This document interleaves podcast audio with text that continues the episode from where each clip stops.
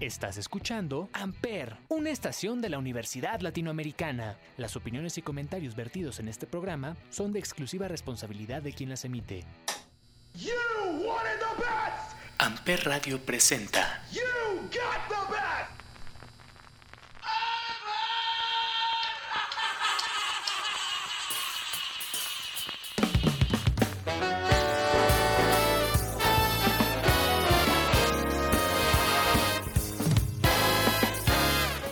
Damas y caballeros, muy buenos días, muy buenas tardes, muy buenas noches. Sean ustedes bienvenidos al episodio número 2 de esta cuarta temporada de Chaborrucos de Amper. Yo soy Salvador Chávez y el día de hoy es un programa considerablemente interesante porque de entrada estoy grabando en la Universidad Latinoamericana, cosa que pocas veces hago.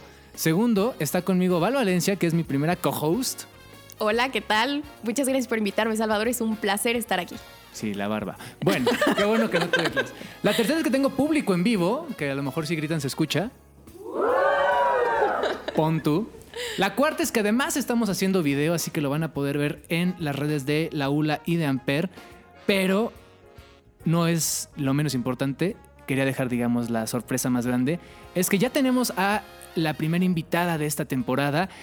Y estoy nervioso porque estoy con la doctora Andrea Valenzuela, que es la rectora de la Universidad Latinoamericana. Andrea, ¿cómo estás? Muy bien, muchas gracias Salvador por invitarme. O sea, dos programas y ya, arrancamos directo con invitados. Ya, vamos directos. Y eh, va a estar genial porque vamos a estar platicando. Sí, por un lado queremos que la gente conozca más esta figura etérea que es el rector, porque como que siempre existe esta idea, ¿no? Bueno, Val, como estudiante, sabes que existen directores y directivos y gente y gente y gente y gente, pero pocas veces los conocemos. Exactamente, sí, para mí es muy interesante poder platicar contigo, que nos cuentes un poquito cómo ha sido como tu experiencia, cómo llegaste hasta acá. Entonces, pues sí, es, es muy valioso para mí tenerte aquí enfrente. No, hombre, gracias a los dos. Creo que esta figura etérea, como dicen, pues bueno, se trata de que no seamos etéreos y de que seamos súper reales, que estemos en contacto, que me conozcan más allá de lo que hago profesionalmente, pues también en mis súper gustos. Digo, también estás en las alturas. Porque estás en el séptimo piso, o sea, sí, Sí. estás hasta arriba. Pero está mucho esta idea de que nunca conocemos al rector y algo con lo que quiero empezar antes de irnos con una música, una canción, es que a mí me sorprendió mucho cuando llegaste y te presentaste con los profesores que tú quieres seguir dando clase y tú vas a estar dando clase. ¿Por? Porque me gusta. ¿Ok? Porque creo que mm, aprendo mucho más yo dando clase. Es la, la forma que tengo de seguir aprendiendo es dando clase. Digo, tú que das clase seguro compartes esa idea conmigo.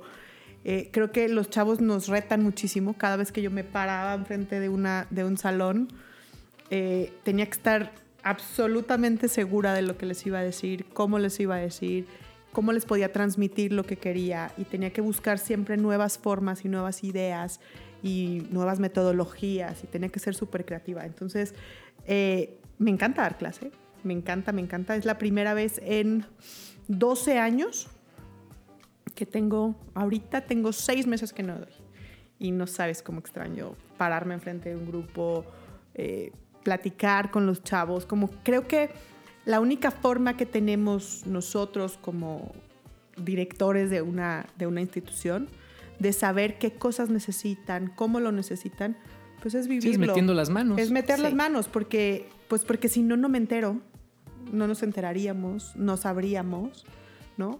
Entonces creo que la única forma es dar clase. Entonces regreso a dar clase el siguiente intake. Eh, y pues bueno, me- estoy ya preparando mis clases, mis ejercicios, mis simulaciones. Soy así medio. Decía, ¿Sí preparas las clases con tiempo y todo bien armado? O, y lo pregunto sobre todo porque también ahorita platicamos el área en el que te has desarrollado, pero a veces la clase puede irse moldeando, depende Ah, del grupo, sí. depende del día incluso, Sí, ¿no? Claro. Oigan, ¿qué creen? Hoy se me ocurrió que no es como que haya pasado alguna vez, pero... eh, O sea, no, pero es Hay que improvisar. cuando menos yo en la parte de comunicación sí siento que a veces se presta.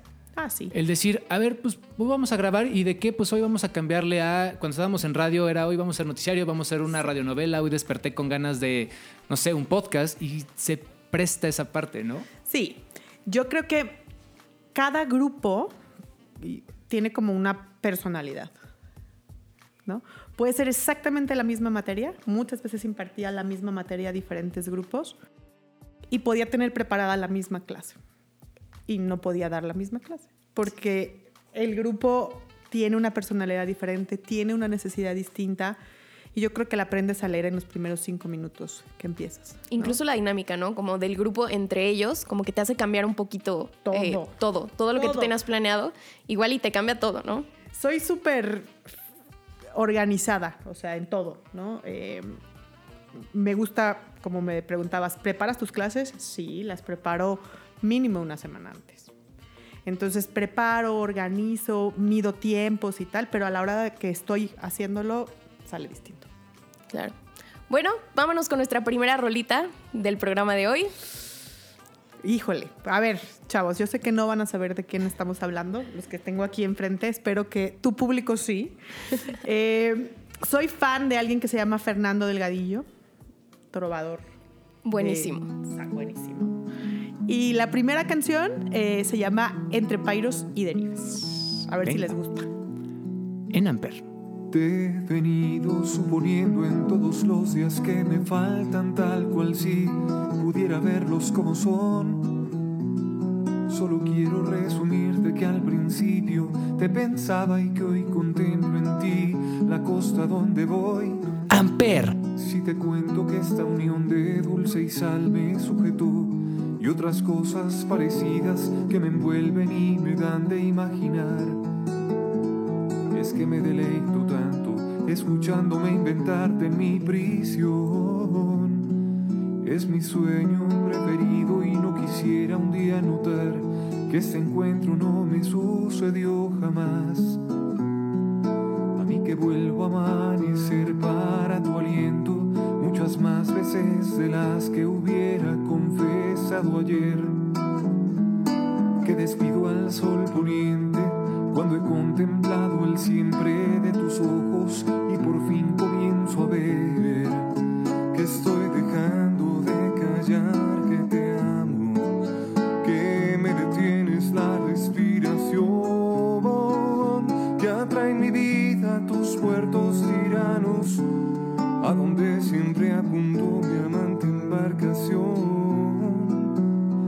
Mi existencia el pescador que a diario le tendió a la vida sus resplandecientes redes de ultramar donde arde el astro poeta que se ilumina a sí mismo y viaja y sueña en su eterna senda solar. Lugar de brisa, oleaje y días añiles que siempre estaban conduciendo a ti, que siempre fueron signos invisibles,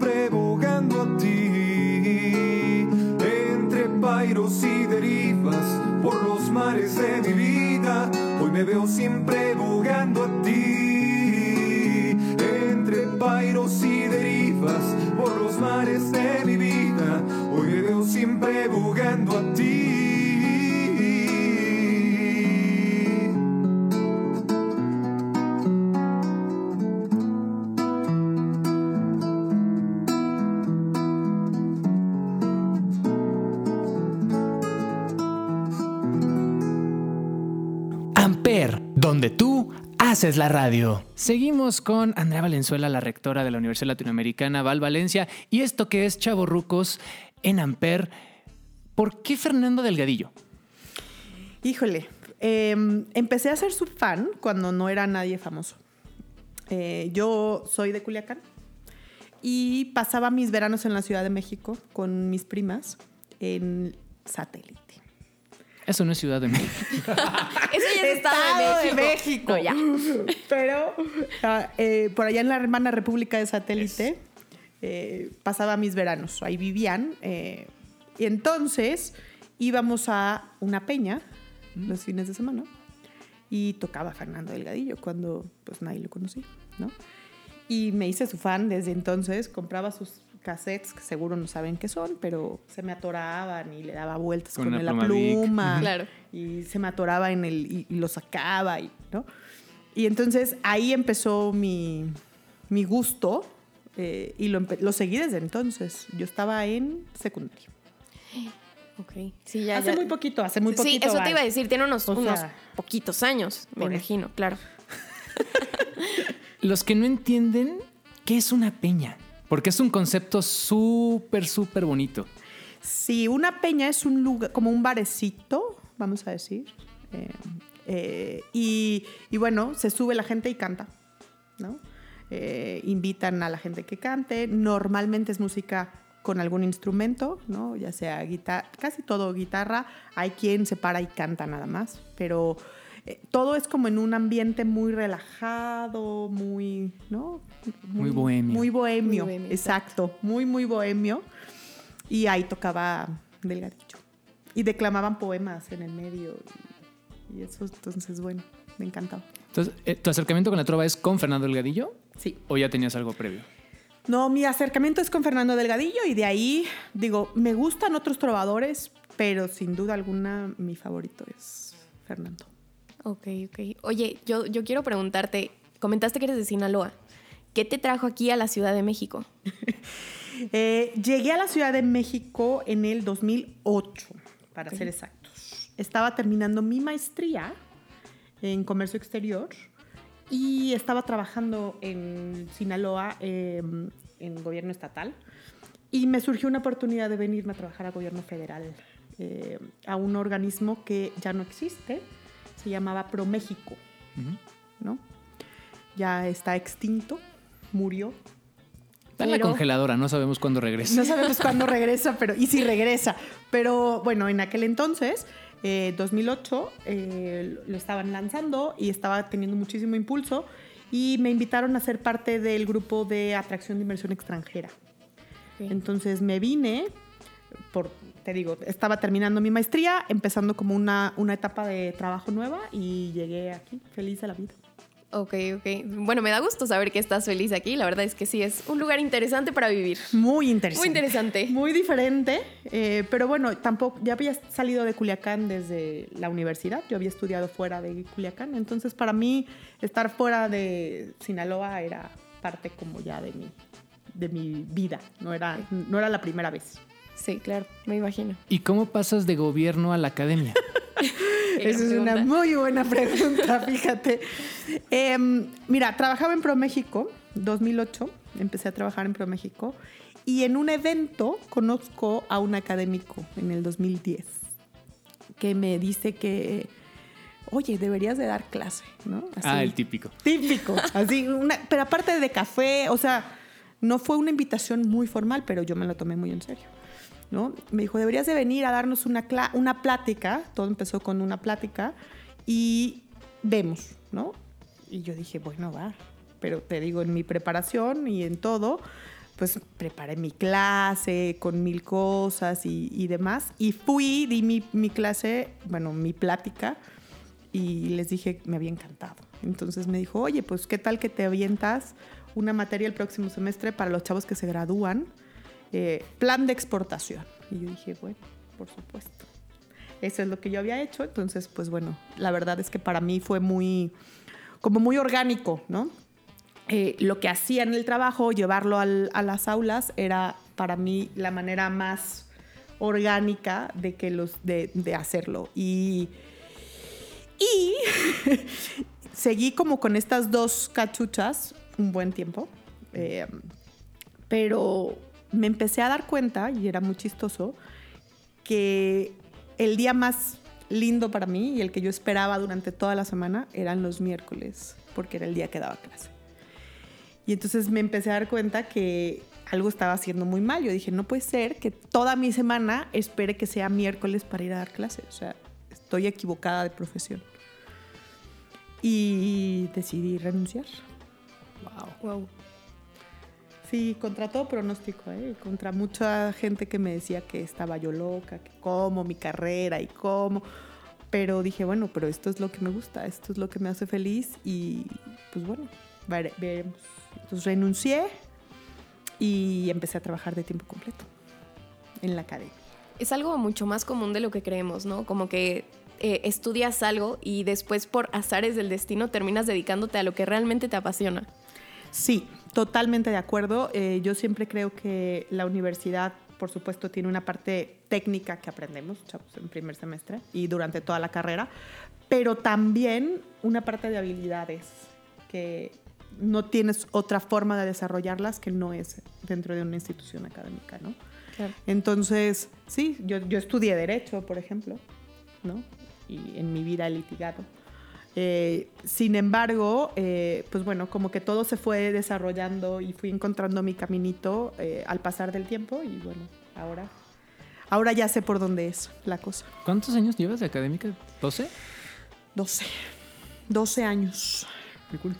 Sí, sí, sí. Y no tengo pensado volver a otro mundo que no sea el académico. Vamos mientras con un poquito más de música. Dinos otra de Fernando Delgadillo. Claro. Que se te antoje. Sí, puede que pueda. Esta es mucho más movidita. Espero que esta sí nos guste y sí, y sí le guste a Salvador. Perfecto. Seguimos estos chavorrucos en Amper.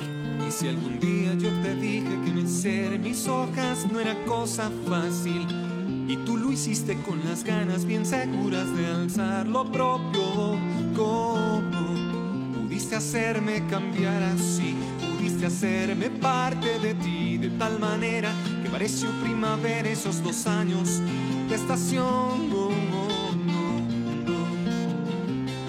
Cuando después de tanto verso me entregaste el sí con cuerpo y alma, no dilatamos en ver que tenía de grandioso amarse y era más allá de lo prescrito por quien dice conocerlo todo, conocerse en sí, que bien poco te conocí a ti.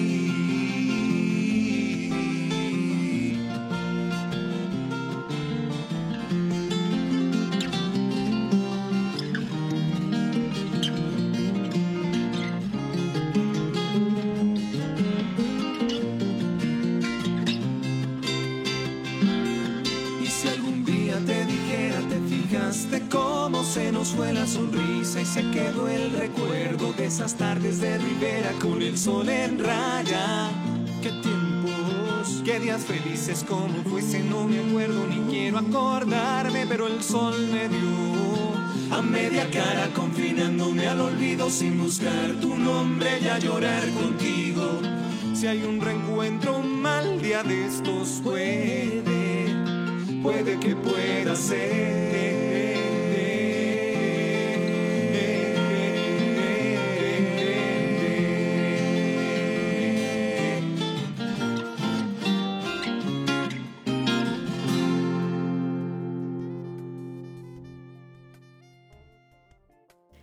De vuelta aquí en Chavo Rucos con Andrea Valenzuela, Salvador Chávez y yo, Valeria Valencia.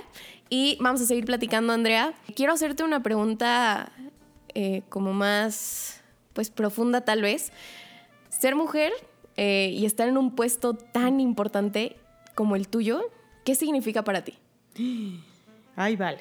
Le diste a la pregunta. Em, en eso fue mis estudios doctorales. O mi tesis del doctorado tuvo que ver con mujeres en posiciones de liderazgo en México. Y Wow. lo difícil que es tener una posición de liderazgo en el ámbito que sea, ¿no? Totalmente. Eh, en el académico asumimos que es mucho más sencillo, sin embargo, pues, volteemos a ver las demás universidades y veamos cuántas rectoras existen en México. ¿no? Perdón, es que sobre todo siento que va por dos partes. Tenemos la idea de la Miss, o sea que siempre tenemos al- a, la figura de la mujer al principio de la formación, pero cuando va uno creciendo se pierde esta parte que pues no está...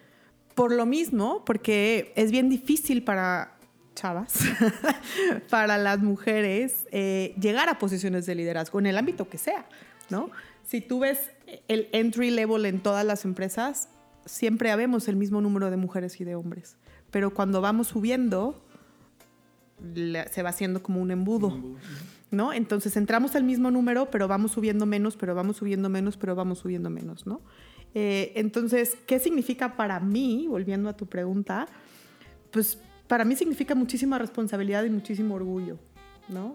Eh, tengo 12 años en el mundo académico y haber llegado a una posición de liderazgo dentro de este eh, medio que, como bien dice Salvador, todos tenemos la idea de las mises al principio, sin embargo, no tenemos a muchas mujeres como, como a quien seguir en Claro. posiciones de liderazgo, ¿no?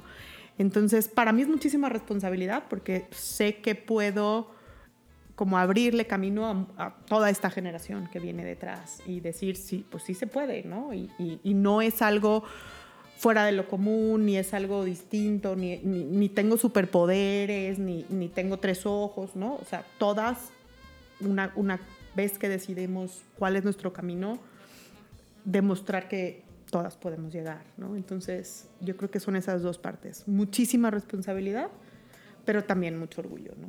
Sí, completamente. Realmente sí es un orgullo tenerte aquí en la cabeza de, del aula. Muchas gracias. ¿Te toca convivir con otras mujeres rectoras? Sí. O sea, tiene un grupo de WhatsApp así de hola. ¿cómo va?". No, es cierto. No, pero sobre todo lo digo, eh, Val decía hace ratito esta parte de red de apoyo entre mujeres, pero yo lo veo por ignorancia a lo mejor a nivel eh, profesional. O sea, recuerdo muchísimo, eh, hay un grupo que se llama Grupo Atar, que es de puros CEOs brasileños, y se juntan todos los brasileños y hacen eventos entre CEOs brasileños. ¿Hay algo así entre mujeres rectoras? ¿O solo se conocen? Nos conocemos. Yo conozco a dos rectoras, mujeres. Eh, de ambas soy amiga, puedo decirte. Eh, y no es que tengamos un grupo, ni mucho menos, pero somos amigas y convivimos y platicamos de los retos que vivimos tanto en la parte profesional como en la parte personal y cómo juntamos esos dos mundos, ¿no? Cada una a nuestra forma. Pero también soy parte y he estado trabajando mucho con otro grupo de mujeres muy fuerte, que no es de rectoras, pero se llama Mujeres en Finanzas. Entonces, no es mi área, no soy financiera, pero parte de mi estudio doctoral lo hice eh, acompañado de, de entrevistas a muchas de ellas. Entonces, he seguido muy en contacto con ellas. Entonces, sí, yo sí creo que las redes de apoyo para las mujeres y para cualquiera son clave para que puedas seguir adelante. Sí, estoy de acuerdo. Sobre todo como el quitarnos esa idea de que somos competencia, ¿no? Sino de que no- unas nos ayudamos a otras a subir, a llegar hasta donde estamos. Eso es muy importante, creo. Yo creo que esa es una de las cosas que nos urge como cambiar. Sí.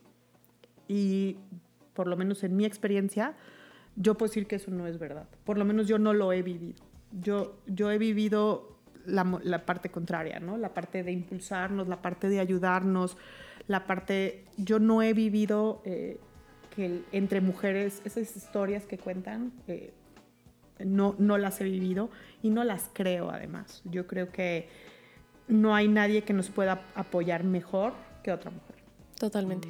porque Nosotros. entendemos de dónde venimos, entendemos cuáles son nuestros miedos, hablando de los que me decía Michelle, ¿no? Entonces creo que creo que eso es un mito total y absolutamente. Por lo menos en mi vida es un mito. Maravilloso. bueno, vámonos con otra rolita. ¿Qué te parece, Andrea? Me parece perfecto. Perfecto. ¿Qué vamos a escuchar? Una más viejita, que es de las primeras de Fernando, se llama Concierto Aire a ti. Venga. El viento trae esta tarde el olor que se acusa en algunas maderas. O tal vez sea que comienzo a pensar en tu pelo cuando te lo sueltas y emite un aroma tan particular que tan solo he podido volver a encontrar en el soplo que el viento ha acercado hasta aquí.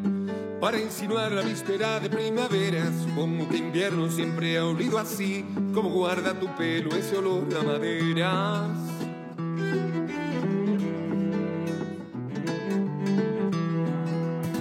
La tarde habita en tus ojos castaños con el aire antaño que siempre perdura.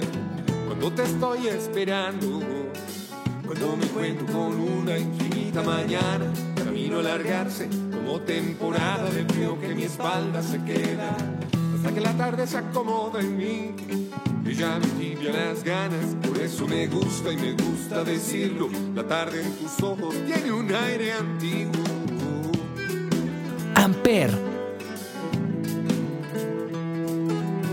De veras era febrero, soy yo quien se cuelga del viento, como de tu aliento. A veces cierro los ojos, porque detesto mirar. Que el bálsamo que respiro tan ávidamente es el viento y no más. Y a veces lo olvido, pero algo me acuerda y no vuelvo a pensar y me digo, ¿dónde te tengo? ¿En dónde no estás?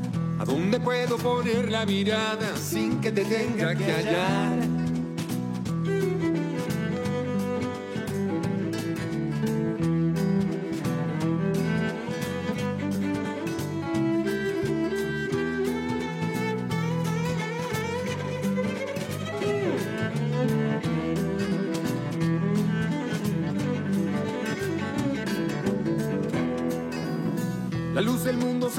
A las 7 y yo apenas comienzo a ver bien. Conforme tira al oscuro, camino pensando que sigo tu sombra a la vez que un susurro de las hojas sueltas se va cuchicheando frases incompletas y a veces hasta pregunta por ti. Pregunta por ti. De veras era febrero, soy yo se cuelga del viento como de tu.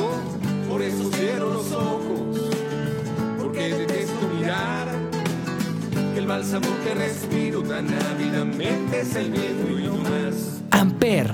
El viento trae esta tarde el rumor de tu voz que se pierde a la luz perezosa del sol y te imagino acostada apagando la luz del candil. Del mismo modo que miro que el sol de la tarde cuando se recuesta tiene un aire a ti. Y miro al último sol de la tarde como se recuesta. Con cierto aire a ti, por cierto. Con cierto aire a ti. Con cierto aire a ti, por cierto. Con cierto aire a ti.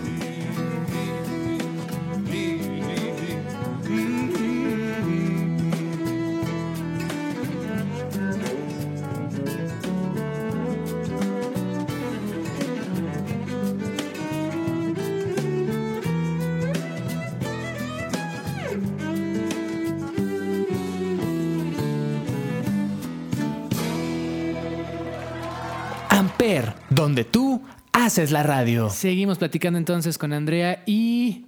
¿Val? ¿Algo más? Sí, hace rato hablabas sobre retos. ¿Cuáles han sido los mayores retos a los que te has enfrentado?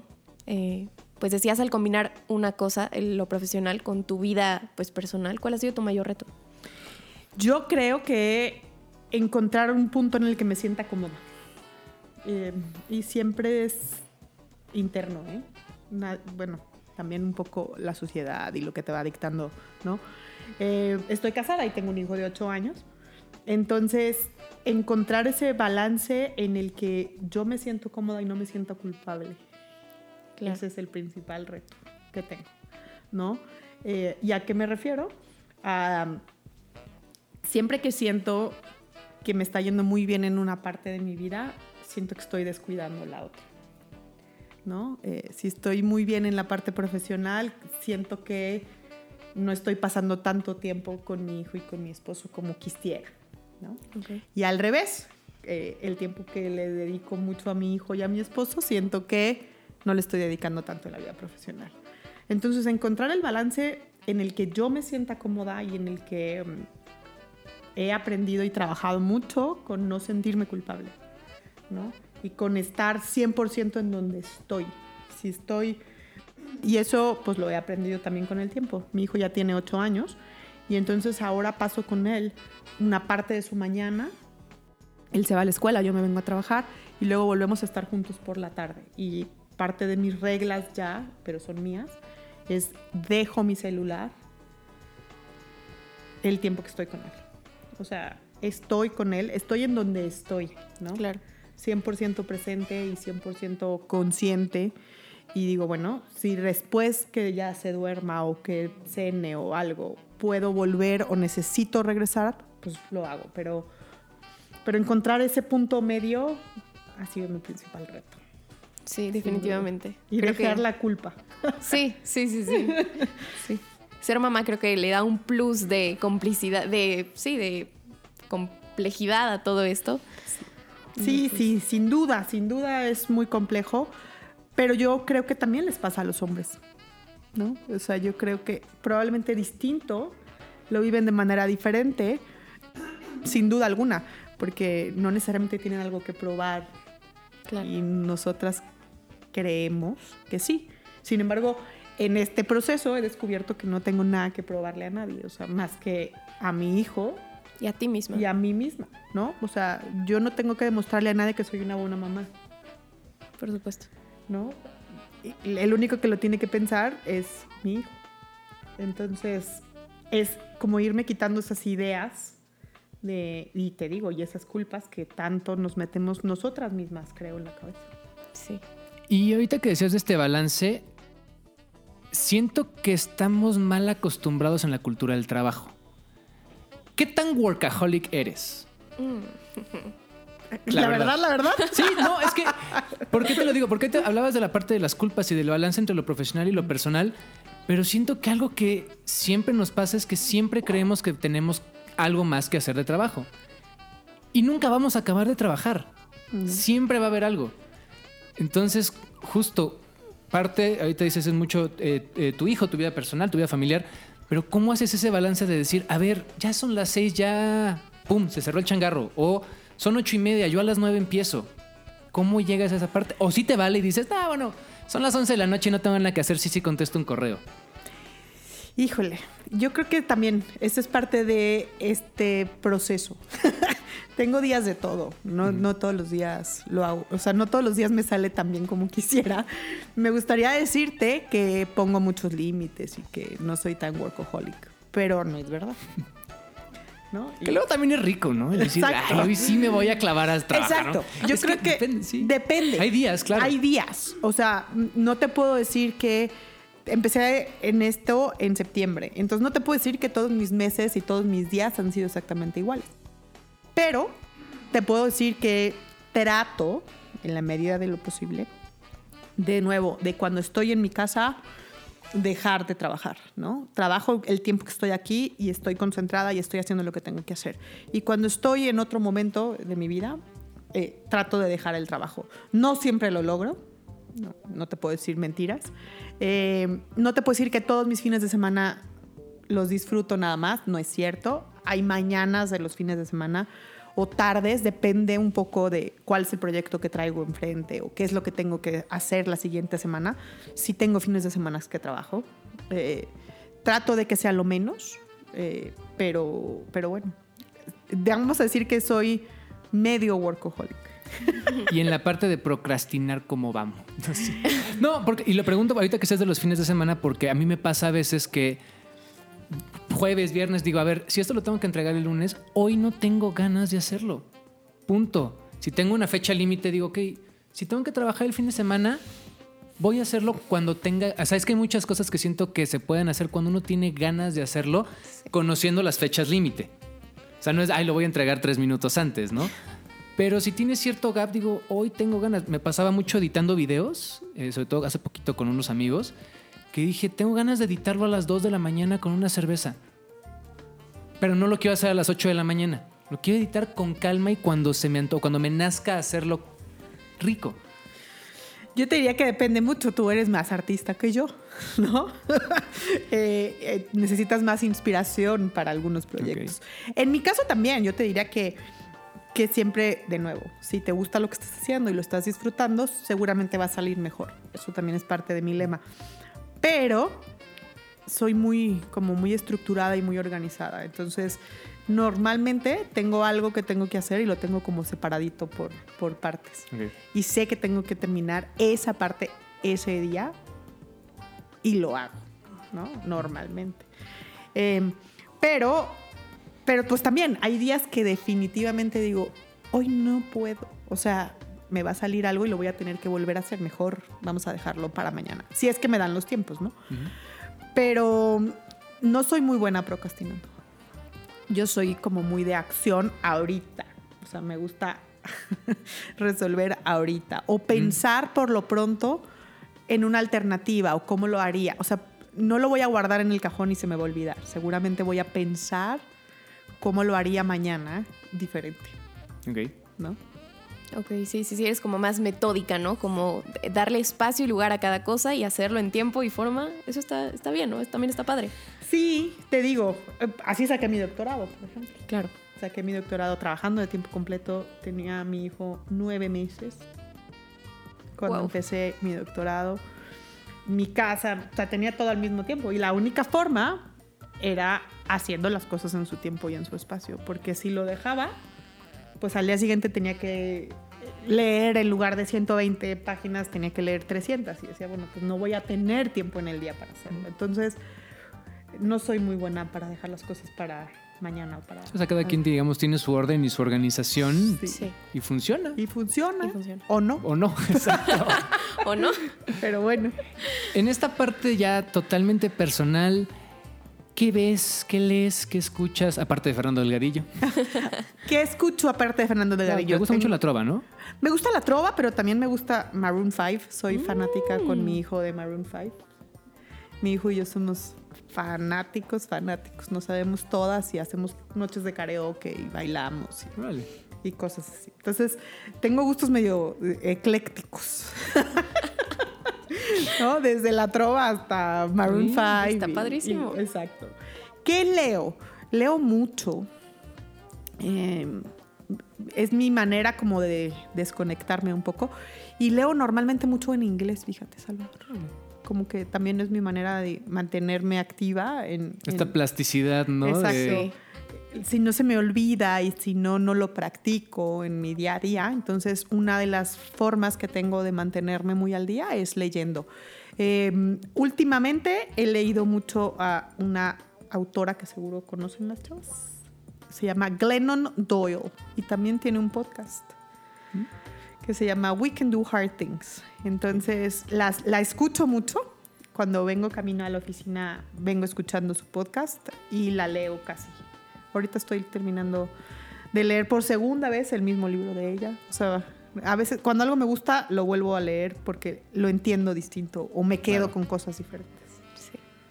Ver películas, series. Ay, no híjole. mucho. No mucho, no tengo mucho tiempo de, de series, pero, pero sí. eh, estoy terminando la quinta temporada de una serie. No veo series, pero estoy en la quinta temporada. La temporada número 10, no.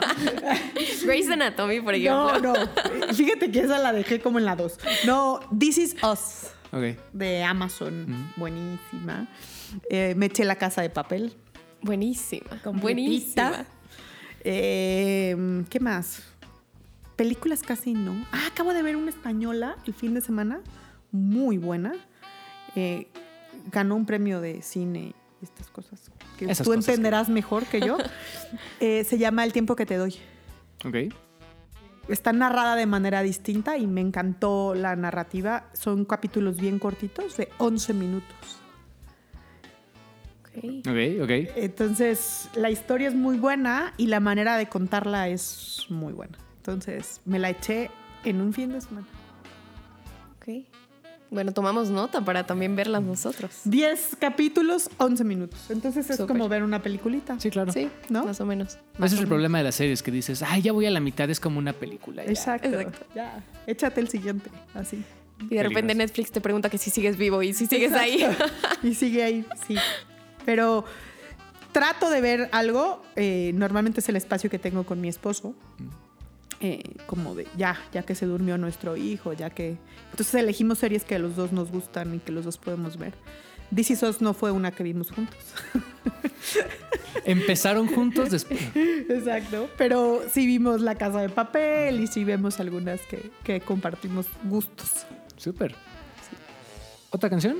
Sí. Eh, otra movidita. eh, Hay Amor se llama esta. Ok. Más nueva. No tan viejita como con cierto aire a ti. Así que veamos si esta les gusta. Venga.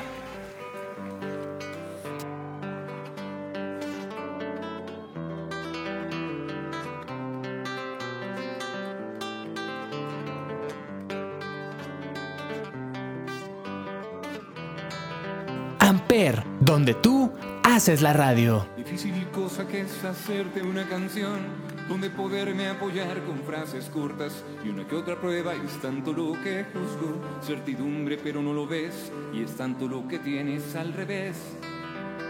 Y es tanto luego el desencanto en la cuestión y sigue siendo tan pequeña mi canción.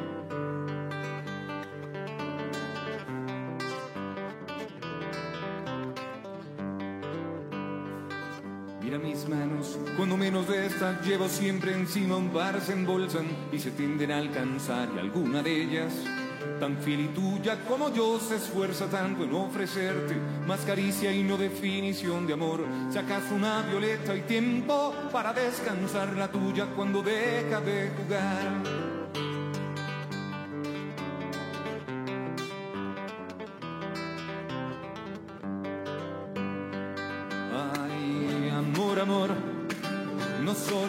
Solo tengo manos, tengo un corazón dispuesto y justo en medio de él. Tengo una cálida sonrisa de ansiedad, tengo tu nombre a flor de labios. Y otra cosa tengo tanto que mirar. Bajo tu escote y tengo un poco y tengo más de qué pensar. Cuando supones que eres agua que anda y corre y se avecina y se remonte serpenteando y yo con esta sed que tengo con esta sed de ti, mujer, sigo pensando que es difícil de lograr decirte quiero sin que suene a hoja en blanco. A palabra ocasional digo te quiero de soldado, de guitarra y pelo largo, porque creo en ellos, porque tengo un credo y tengo la verdad enfrente. Si te veo como patria y el deber de caminar amándote de ser yo mismo para ti, para teñir una y mil veces en mi frente tu reflejo tricolor. Ay, amor.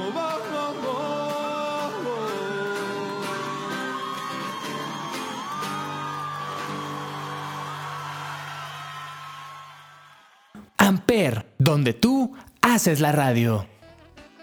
¿Crees que estás en la mejor etapa de tu vida? ¿Ahorita? Híjole.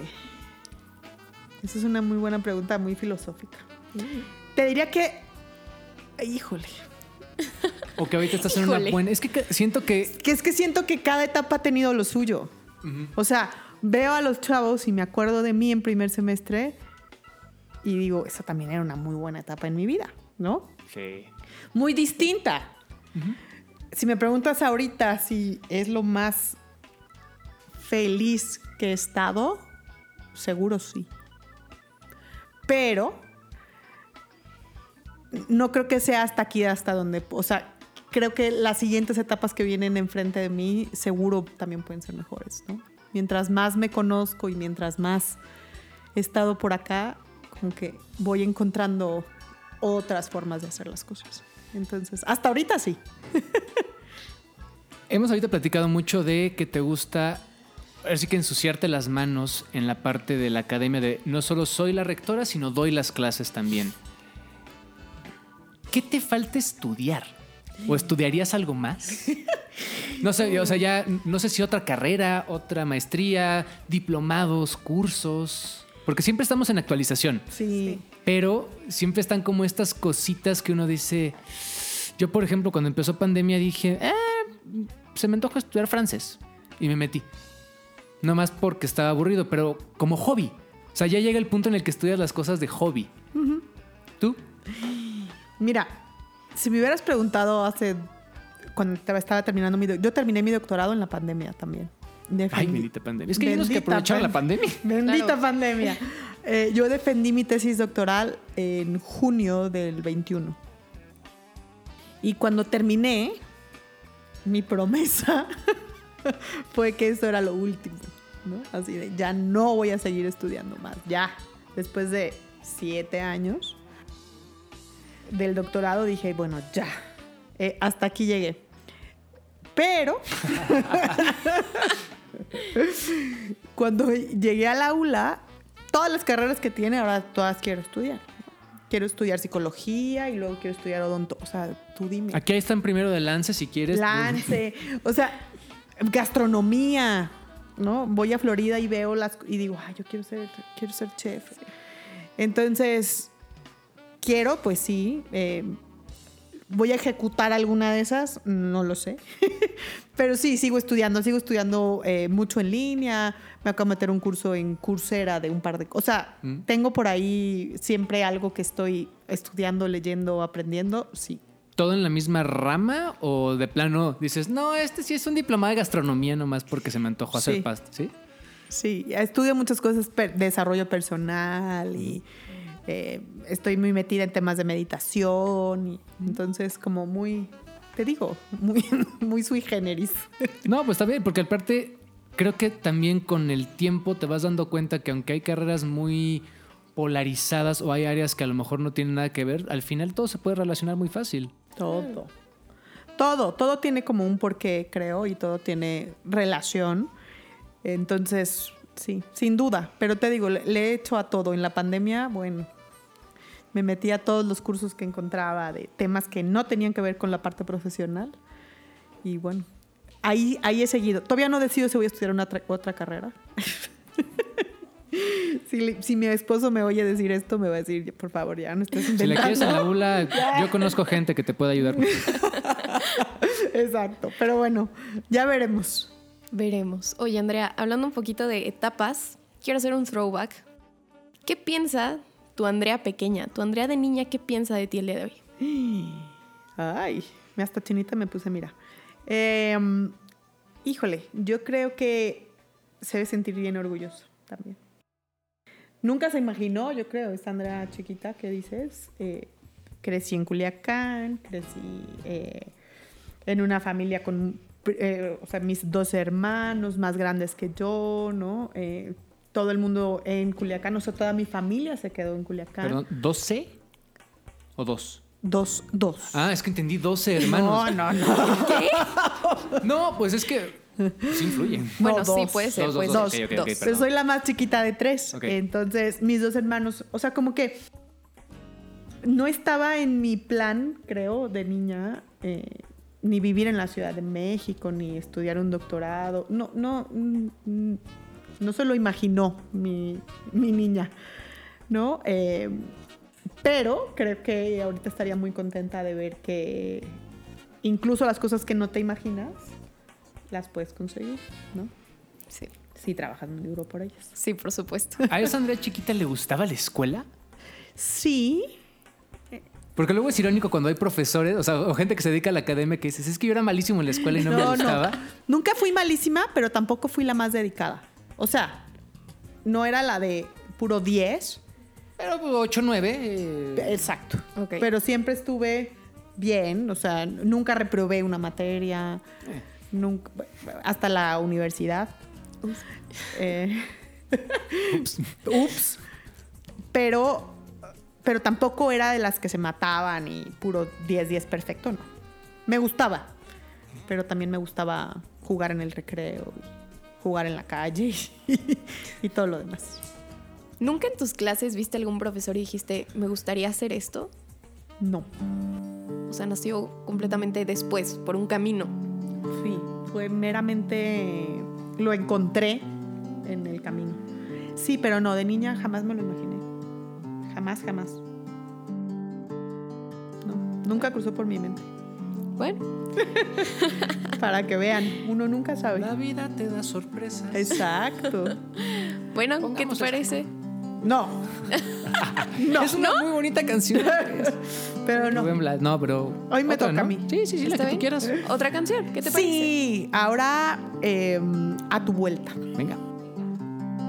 Hasta la fecha siempre hubo un mañana y qué es lo que hicimos de lo que serían nuestros dolientes caminos que esa tarde se dividían. hacia donde anduvimos sin buscarnos, que limpios fueron quedando los días y el cielo inquieto y nocturno, los sueños que sorprendería. Tú y yo tan lejos de aquellos amantes que a su pesar van borrando los días y alguna vez se alejaron distantes para olvidar lo que ya no serían. Y hoy que me ha dado la suerte un camino te vuelvo a encontrar.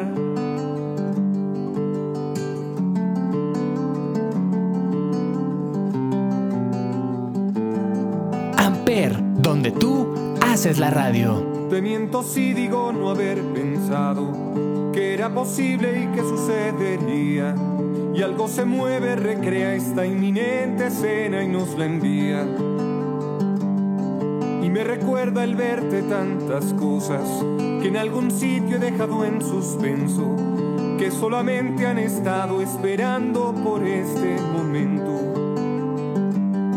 Que si un día fueron, tuvieron sentido para volver a enfrentarnos delante, dejando atrás al tiempo y sus abismos, con sus llamadas y sus visitantes, para el reencuentro que tengo hoy contigo y en este lugar.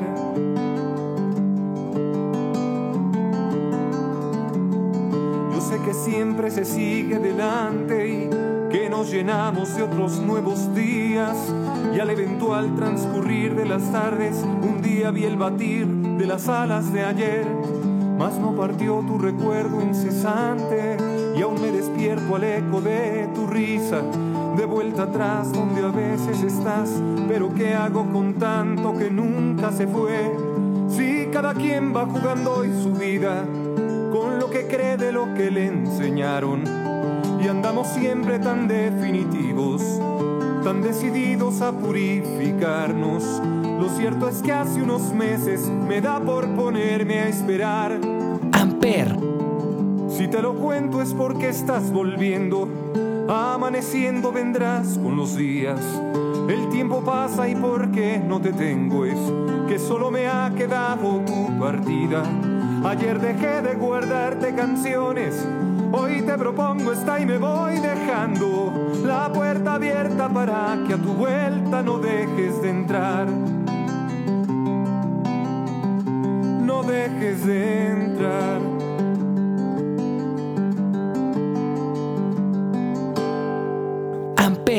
Donde tú haces la radio. Y para ir cerrando, ¿cómo estás aquí en la ULA? ¿Cómo van las cosas? ¿Qué? Porque eh, ahorita lo decíamos muy sutil, pero también parte de la dinámica de este programa es que tú llegaste en septiembre. O sea, Esta es una pequeña presentación al público. inteligente y conocedor. Em, ¿Cómo estoy? Estoy muy contenta, eh, bien consciente del reto que tengo adelante, ¿no? De, toda esa responsabilidad de la que hablaba con Vale hace un ratito. Con muchas cosas que hacer, muchos proyectos, muchas ideas que, que tengo que terminar de aterrizar y de plasmar y de, ir marcando como mi camino y mi estilo, ¿no? Eh, estoy, te digo, muy contenta, como con mucha energía, ¿no? Con, con muchas ganas de, de, de seguir haciendo cosas, de seguir desarrollando cosas. Traes este boost de que estamos ya regresando también a cierta a normalidad. cierta presencialidad, ¿no? Eh, me tocó dar clases también en pandemia y, y ahora extraño el, o sea, no he vuelto a un aula desde hace dos años. Entonces sí, traigo el boost y la emoción de espero ya el siguiente intake volver a, a- a face to face.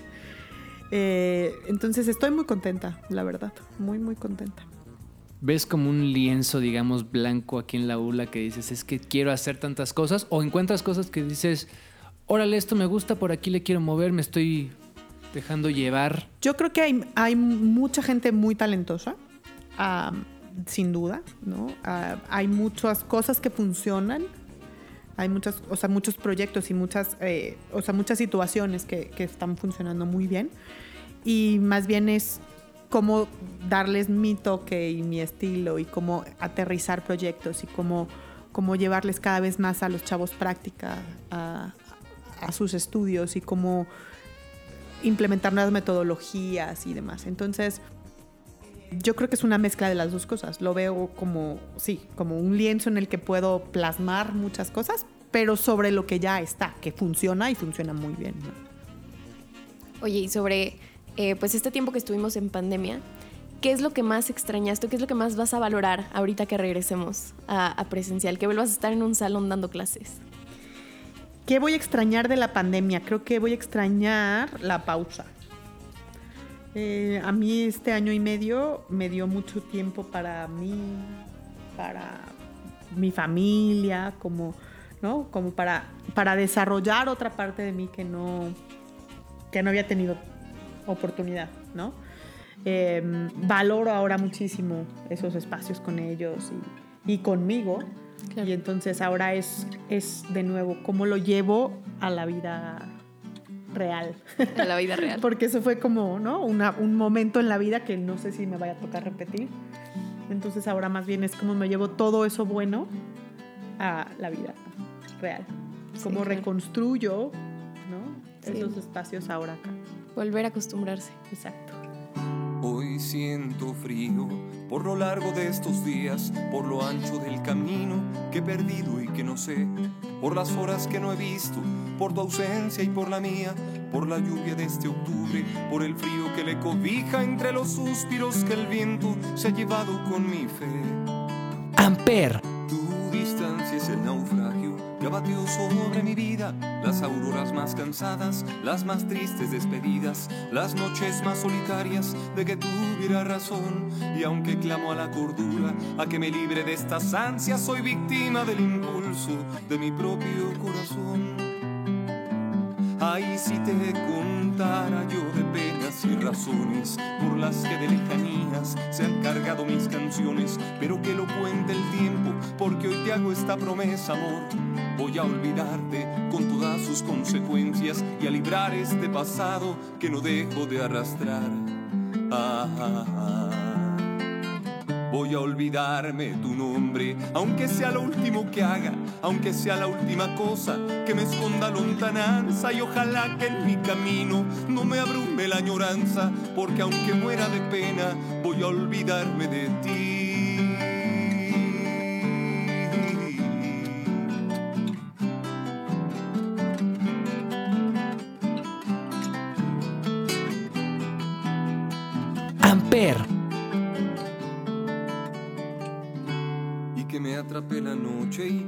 Lleven las tormentas si le vuelvo a dar motivo al sentido que te recuerda y te repite y te repite y vuelve a hacer pronunciación de ese tu nombre de luz que ardía en la habitación como me amabas como me necesitabas cómo fue que se fue todo.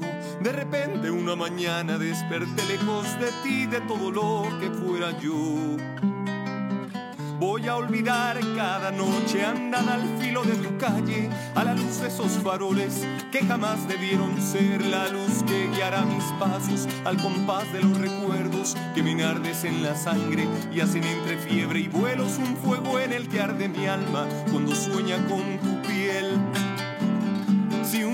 te dije que a mis manos no se olvida la caricia de tus manos, tu mirada encendida, voy a olvidarte de veras. Hoy olvida que te olvida, voy a derrumbar mis sueños, a diseminar las ruinas, a liberarte y dejar que nada haya en tu lugar. Porque si así no lo hiciera, si comienzo a recordar con la luz de tu milagro no podría volver a amar. Ay, araran, darararan,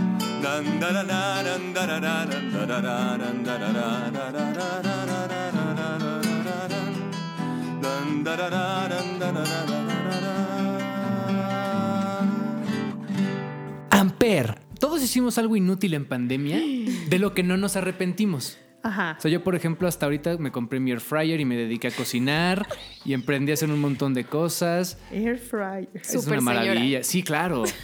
Este, me dediqué a usar, ya sabes, esos hacks de vinagre y pasta de dientes para limpiar el baño y me quedó muy bonito. Sí, cloro. ¿Qué, qué cosa inútil hiciste en pandemia de la que no te arrepientes? Sobre todo esa primera, esos primeros seis meses, que fue el encierro total. Híjole, hice. O de los dos años que llevamos. Sí, hice, bueno, hice muchas cosas. También cociné mucho, pero yo no con air fryer, yo con la Thermomix. Uy, una maravilla. Súper sí. Me, me puse a inventar platillos, hice pan cuando en mi vida. O sea, no me arrepiento, pero no sé si algún Te día. digo, es voy- algo así como inútil, pues dices, ah, estuvo bueno. Amasé pan, hice manteconchas con mi hijo. en fin, horneé sin parar. No me arrepiento, pero seguro no lo repetiré más. ¿Tú, Val, qué cosa inútil hiciste en pandemia? Eso estaba pensando. Yo creo que no fue tan inútil. O bueno, tal vez sí, no lo sé. Me puse a hacer experimentos igual en la cocina. A mí me encanta hacer pasteles. Entonces como que hice versiones mini de los pasteles. Y pues bueno, de ahí pensé, algún día los voy a vender. Entonces creo que no fue tan inútil. Pero pues es algo que tal vez no me hubiera puesto a hacer en cualquier otro momento de la vida. Pues una manteconcha, luego te Una la- manteconcha suena bien, claro. Tú, chava, cuéntanos. Saqué un podcast de cervezas. no, pues es que eh, me gusta la cerveza artesanal, entonces nos dedicamos con unos amigos a estudiarla, a entenderla, a veces a, a cocinar con ella, a maridar, a probar y a platicar de ello. Que no es tampoco como ah, la plática de bar, sino a investigarla y a hacerlo, digamos, más de difusión y de introducción, porque es un mercado muy creciente en México. Muy. Y dijimos, ok, no es nada más llega y pruébala, sino cómo te acercas a pedirla, cómo te acercas a probarla, cómo no te intimida. Entonces, suena, suena chistoso, pero sí fue de lo que hice y pues también salió Amper Oye, en algún punto. Bastante cero inútil. Cero Esto- inútil. Esto es muy útil. Sí, Muy sí, sí, esto es muy útil. Muy ¿Y sigue el podcast o ya no? Sí. Ya vamos a lanzar segunda temporada ahora en unos días. Mira, Esperemos. esperemos si todo Dijimos sale que bien. cuando acabara la pandemia acababa el podcast, por eso sigue pasando, pero nos dimos Bueno. un descanso. Ok, esperemos y, que mi- pronto. y la cocina. Todos nos metimos a la cocina, ¿no? Eso parece, sí. No, no todos. No No, todos. él se comía lo que yo cocinaba. Bueno, ¿Algo más que quieras agregar, no, platicar? hombre. Muchas gracias. La verdad es que disfruté muchísimo este ratito. Creo que sí es importante que nos conozcamos mucho más allá de lo que hacemos. Somos más de lo que hacemos, ¿no? Entonces, tener como esos espacios me parece muy padre. Así que mil gracias a los dos. Gracias a ti por estar aquí. Y al final, es lo que te decíamos desde el principio cuando nos conocimos. Queremos que se rompa también esta barrera de el coordinador, el profesor, el rector. O sea, se ve todavía esa idea, pero pues al final somos personas comunes y corrientes. Correcto. Y cruzando la puerta de la escuela, pues somos personas comunes y corrientes. Sí, soy Andrea en mi casa, con mis hermanos, con mis amigas. Entonces, pues sí. También aquí soy Andrea, no, no soy ni la doctora, ni soy la rectora, ni- no, soy Andrea. Entonces, sí, que conozcan a esa parte de mí está, está padre. Y que nos permitas conocerla aquí a través de Amper está maravilloso. Así que pues muchísimas gracias. Gracias a ustedes. Gracias, Andrea. Fue muy interesante poder platicar contigo. Muchas gracias. Gracias, Val. Bienvenida. Gracias, chava. Nos escuchamos la semana que viene. Esto fue Chaburrucos. Esto es Amper. Y recuerden que en todas las redes sociales se escribe Amper Radio. Y las canciones que estuviste poniendo el día de hoy salen los viernes en el playlist de Las de Amper, también a través de Spotify. Nos escuchamos la semana que viene. Yo soy Salvador Chávez. Adiós. Adiós. Amper Radio presentó Amper, donde tú haces la radio.